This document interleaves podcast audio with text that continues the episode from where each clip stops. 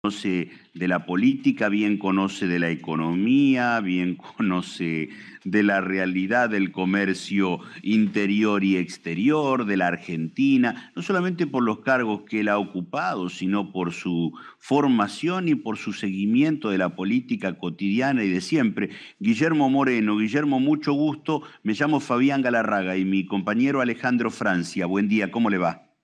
¿Qué tal, Fabián? ¿Qué tal, Alejandro? Un placer hablar con ustedes. Eh, Bien, gracias por atendernos. Eh, es inevitable empezar la charla eh, preguntándole por una cuestión bien coyuntural, pero que puede hacer también a lo estructural. ¿Qué piensa de lo sucedido en la decisión de la Corte en relación con las elecciones de Tucumán y San Juan? Mire, ese es un tema extremadamente delicado. Las sociedades o se ordenan en el Estado de Derecho o se ordenan desde el estado de violencia. No hay otra manera de tomar decisiones. Eh, no hay. Nos pusimos de acuerdo hace mucho tiempo que es el Estado de Derecho. A mí me tocó vivir dos dictaduras, una mucho más terrible que otra, obviamente. La de Onganía fue bien distinta, la de la Revolución Argentina, la del proceso. Pero eran argentinas del estado de violencia las decisiones se tomaban de aquel que tenía más capacidad de fuego. Eh, dimos vuelta a la página, aceptamos que es el Estado de Derecho, te puede ir bien, te puede ir mal, y hay una instancia superior que es la que decide. Decidió, decidió. Y, y bueno, muchachos, eh, a veces te toca a favor y a veces te toca en contra. Eh, en el caso de Tucumán y en el caso de San Juan, a los gobernadores o los que tenían voluntad de hacer las acciones le tocó en contra, pero mi consejo es que ordenen dentro del Estado de Derecho sin cuestionar la decisión de la Corte, porque queda entonces únicamente el estado de violencia. Yo les aconsejo que no sigan acelerando en esa dirección a al oficialismo fundamentalmente, ¿no? Ya está haciendo muy, muy mal las cosas en todos los planos, como también para tratar de destruir la última instancia que queda para no caer en una situación de anomia. Te salió mal, te salió mal.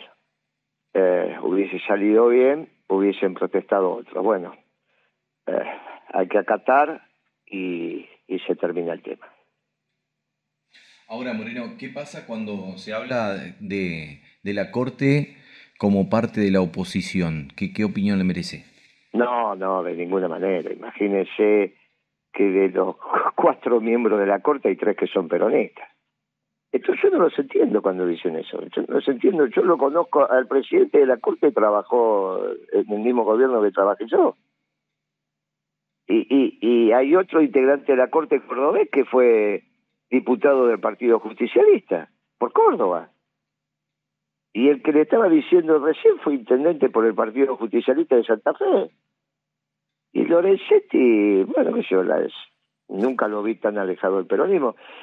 El otro, bueno, yo creo que, que tiene una actuación profesional que lo que yo puedo conversar con los que los probos que están en mi espacio político sobre el derecho me dicen que en general está con su, con su fallo este, se ajusta a la estructura, digamos, lógica del derecho. Obviamente, desde ahí hay que evaluarlo. Mire, pero son tres sobre cuatro, nunca le tocó al peronismo tener tres sobre cuatro, no sé por qué dicen esto, la verdad que no lo sé. No sé, yo, yo no los entiendo. Les vuelvo a decir, yo, hay dos que fueron, bueno, ahora obviamente su actitud es distinta, pero porque tienen que serlo, son supremos, ¿no? Eh, pero uno fue intendente de Santa Fe por el Partido Justicialista y el otro fue diputado por Córdoba.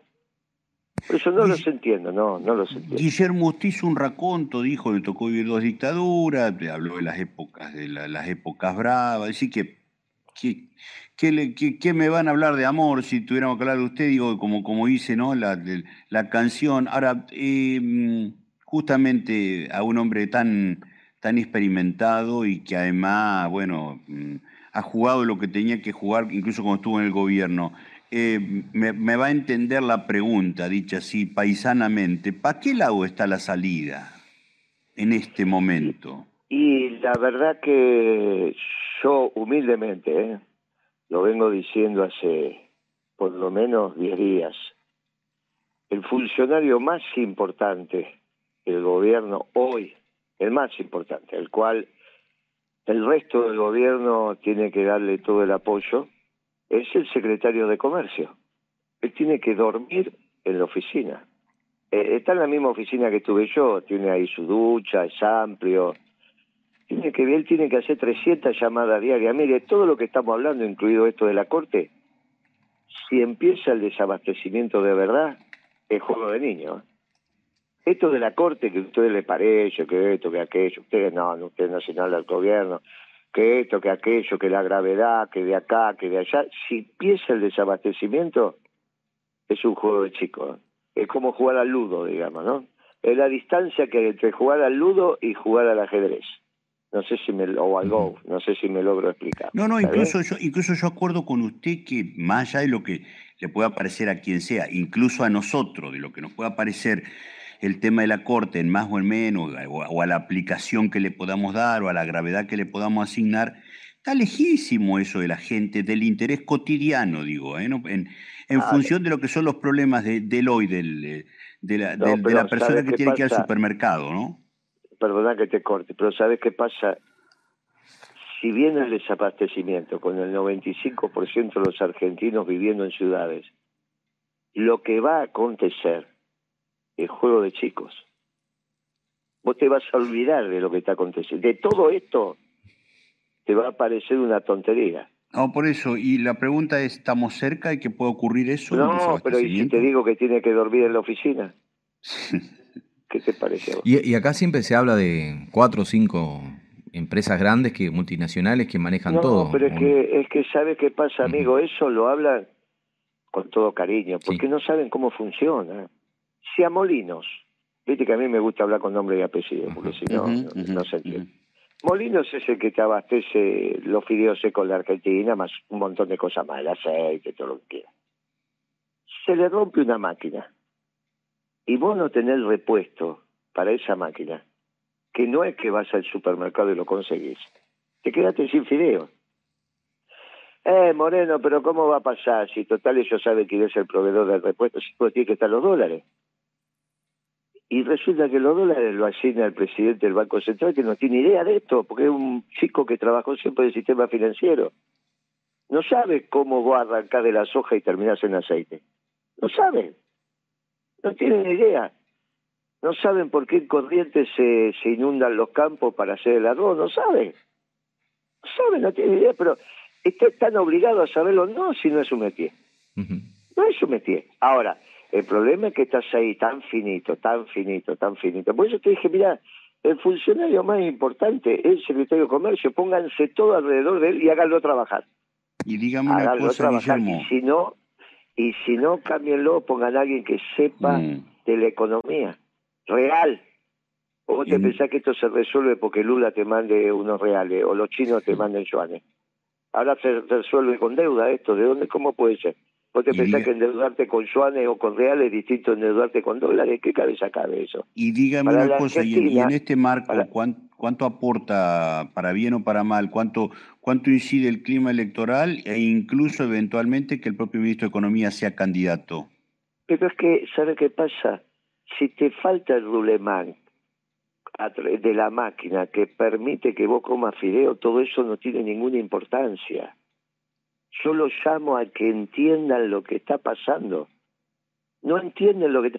Si a vos mañana no entra la moxicilina, hay dos tachos en el mundo donde está la moxicilina, uno en México y otro en la India. No entra la moxicilina, no tenía moxidal. Disculpa que te hable de un producto directo. Porque vos le diste a tu hijo amoxidal toda la vida. Pero ese amoxidal sale de dos tachos, donde está uno en México y otro en la India. Si no viene, vos vas a ir a la farmacia y no vas a conseguir la moxicidad, y que si más a eso no es candidato, ¿te importa un bledo? La, el desabastecimiento, muchachos, para una sociedad urbana es mortal, mortal. Vos te enseñaron en tu casa, gracias a Dios, que vivir de tu trabajo. Ahora yo te tengo que decir que tu mamá te enseñó mal. Te tendría que haber dicho, mire hijo, usted va a trabajar, le van a dar un salario quincenal o mensual, y con eso tiene que ir a la esquina y está la mercadería, porque por más que tenga 100 dólares en el bolsillo, si tu hijo tiene angina, no lo resolves si no está la amoxidal. Moreno, yo, yo, lo, voy a, lo voy a provocar porque me gusta que usted lo, me parece que a usted le gusta que lo provoquen, pero Lilita Carrió decía hace 20 años atrás que venían por el agua y, creó ese, ese, ese, mito, ese fantasma. Algunos dicen que es verdad y que uno no lo sabe. Usted dice que va a haber desabastecimiento en el país. A, mm, ¿Usted dónde lo sostiene? ¿Cuál es la teoría o la que usted dice que esto va a ocurrir? ¿Qué es lo que está pasando? Que nosotros no lo vemos porque empiezan a desaparecer los productos si no hay señales de precio mm. y no tenés dólares para comprar los insumos. No es que es Lilita con el agua, eso es una estupidez. Dejala Lilita. imagínate que Lilita no tiene ni pie ni cabeza lo que está diciendo. No, eso que tiene que ver, no. Primero que no me gusta que me provoque, porque cuando te provocan y te mojan la oreja, viste que la cosa se pone brava. Estás más viejo, más joven, pero se pone brava. Pero aparte, no tiene nada que ver lo que está diciendo Lilita con lo que te estoy diciendo yo. A ver si no entendemos, amigo. Cuando vos tomás café con leche hoy, ¿con qué desayunaste vos? ¿Mate cocido con leche? ¿Qué hiciste? Yo tomé té, sí. Muy bien. Cuando vos tomas el té, en principio abriste la canilla y salió el agua. Para abrir la canilla y salir agua potable, hubo un montón de hechos económicos que se generaron. Vos no tenés por qué saberlo, pero hay unas bombas de un tamaño enorme, que lo máximo que conocí una bomba de medio, de medio caballo. Este, una bomba enorme que absorbe el agua. Y después hay un montón de productos importados para que esa agua que no la podés tomar, vos la puedas tomar. Hasta el cuerito de la canilla, que vos abriste la canilla y después la cerraste, es un hecho económico. Y después ni te cuento el té, porque vos sos correntino y eso lo sabés. Cuando esa economía se desordena, va, incluso tenés que calentar el agua, con todo lo que eso implica en términos de energía. Cuando vos, esa situación económica se destruye, nada de eso vas a poder hacer. Ahora vas a decir, bueno, el té, qué sé yo. Bueno, está bien, todo lo que quieras. Pero llega un momento en que si la economía se desordena, cuando vos sos urbano, significa que no vas al fondo de tu casa y resolviste la diaria. No vas al fondo de tu casa, agarras una víbora y te la comes. El 95% del pueblo necesita del mercado para satisfacer sus necesidades. Y el mercado son miles de decisiones que se toman armoniosamente porque la cosa está coordinada. ¿Por qué? Occidente le ganó en la Guerra Fría a la economía planificada. Porque es mucho más eficiente, pero es mucho más sensible, mucho más sensible. Si los engranajes no están muy prolijitos y, en, y armaditos y funcionando, se, se descompasa todo. Te estás quedando sin dólares, ¿estamos de acuerdo? Sí, sí señor. Ahora. Sin dólares, ¿cómo importás? Si vos en vez de gastar los pocos dólares que te quedan en los productos imprescindibles, seguís trayendo aviones, autos o helicópteros, ¿qué vas a hacer con lo imprescindible? Por eso el secretario de Comercio, que es el único que entiende todo esto, debería al menos, no te digo que lo sea, ¿eh? debería, tiene que hacer 300 llamadas por día, pero no estoy exagerando, para saber que todo está funcionando. Cuando la cosa funciona y vos tenés stock y está bien y está esto no te preocupes. ¿Para cuántos, ¿Para cuántos días de stock tenés fideo en la Argentina? ¿Qué te pensás? Los fideos no son macho y hembra, ¿eh? que apagan la luz y se reproducen de noche. Hay que producirlo. Y para producirlo es todo un engranaje extremadamente complejo. Bueno, si, si se produce desabastecimiento, empezás a tener una situación extremadamente delicada Lo único que le pido al gobierno es que se ocupe de que el mercado esté abastecido, nada más. Todo lo demás que vaya siendo, que vaya fluyendo. Lo de la corte, lo demás a diputados, eh, perdón, presidente, bla, bla, deja que vaya fluyendo. Que se ocupe de que el mercado esté abastecido. Ahora habla el otro acá de Guillermo, no el, no, el provocador. no, no, no, no, el correntino no soy, soy el entrerriano. No, no, somos entrerrianos, de la tierra del, del Pancho Ramírez y de, y de ah, cierto, Ramírez. No, nosotros, mi papá tuvo arroz y se le hundieron los dos pozos, así que sé lo que usted está diciendo, la taipa y, el, agua. Y, en el orden, bueno, y en la... Por supuesto que lo importante es esto que usted señala, está muy claro, porque como usted dice, si no tenemos producto, ¿de qué vamos a hablar? ¿De qué vamos a vivir? Y todo lo demás es una nimiedad, pero ¿Usted eh, cómo, cómo, está viendo la política en este marco? Eh, ¿Va a ser candidato? ¿Tiene, tiene plan propio? Eh, ¿Cree que el peronismo tiene alguna posibilidad en este marco?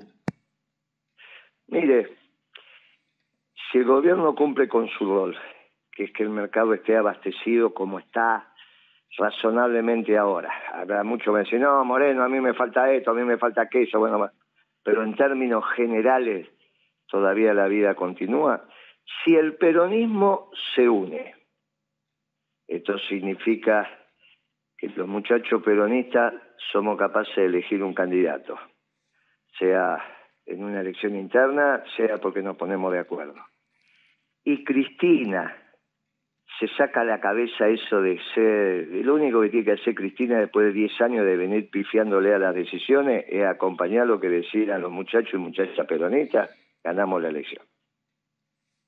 Ahora, si Cristina sigue tomando malas decisiones como la viene tomando en los últimos 10 años, bueno, esto va a ser un desastre para el peronismo y obviamente para su pueblo, ¿no? Para el pueblo peronista esto la va a pasar muy mal, los trabajadores la van a pasar muy mal, la vamos a pasar muy mal. Así que la decisión sabia sería la de Cristina, muchachos, organícense, yo ya di lo que tenía que dar, como dijo, los voy a acompañar. Listo, ahí al candidato que surja de ahí, todos unidos, como corresponde, como dice nuestra marcha, ganamos la elección, pero sencillo aparte la ganamos, ¿eh?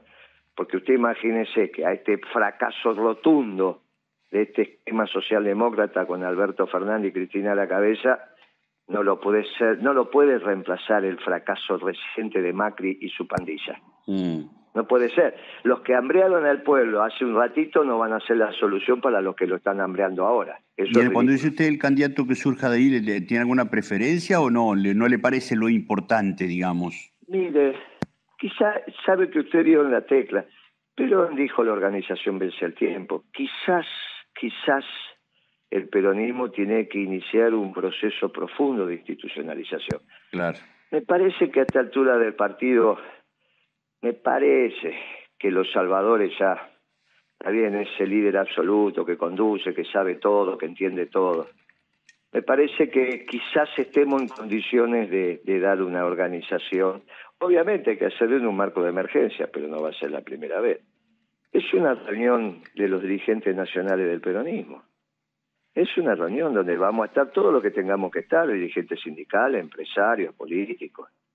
Y si no encontraremos la manera en una en una contienda interna de elegir nuestro candidato, pero no en el frente de todo, ¿no? Eso eso ya está, eso se terminó, eso ya está.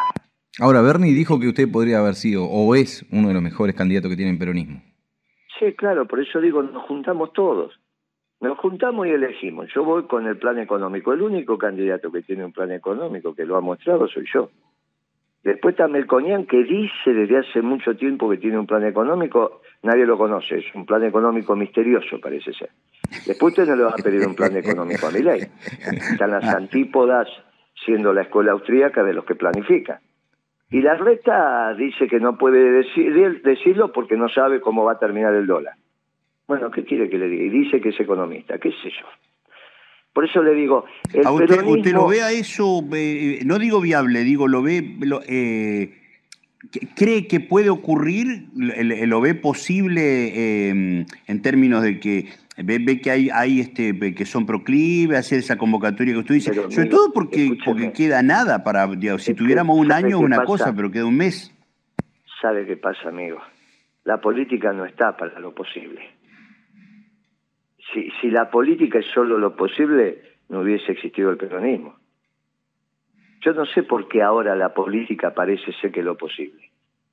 Precisamente la política tiene que ver con plantearse aquello que corra los límites, que hoy te parece difícil, que hoy te parece difícil, pero mañana no. Entonces, eh, naturalmente que si vos me decís, mirá, desde la lectura del hoy, esto parece imposible. No, está, está perfecto. Pero ¿sabes qué pasa? Yo te tengo que contestar, mirá, desde la política de hoy y mientras hay este abastecimiento. Se produce el desabastecimiento en la sociedad argentina, que en una semana te estás tirando de los pelos, y esto que te estoy diciendo, quizás sí que no lo puedas concretar, hoy todavía lo podés concretar. Entonces, ¿hay otra solución? ¿Alguien puede pensar que Cristina, candidata, no sé qué historia va a ser? Cristina, candidata, lo único que hace es dividir al peronismo. Porque el peronismo no va a apoyar a Cristina.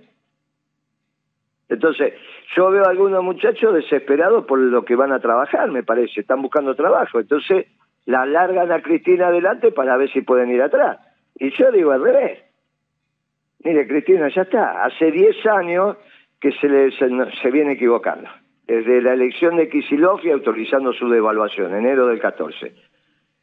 Deje que el peronismo en esta ebullición se organice, va a encontrar sus mejores candidatos, tiene su plan económico, acompañe eso, y yo le digo que ese peronismo unido, ese peronismo unido tiene muchísimas posibilidades de ganar las elecciones, muchísimas.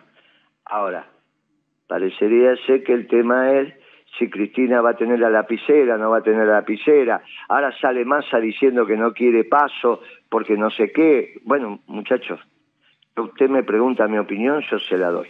Todo eso va al desastre. ¿Cómo vamos a tener un candidato a presidente con 8% de inflación mensual? La que yo tenía anual, él la tiene mensual. Y pensamos que eso es un candidato, pero estamos pensando con los pies.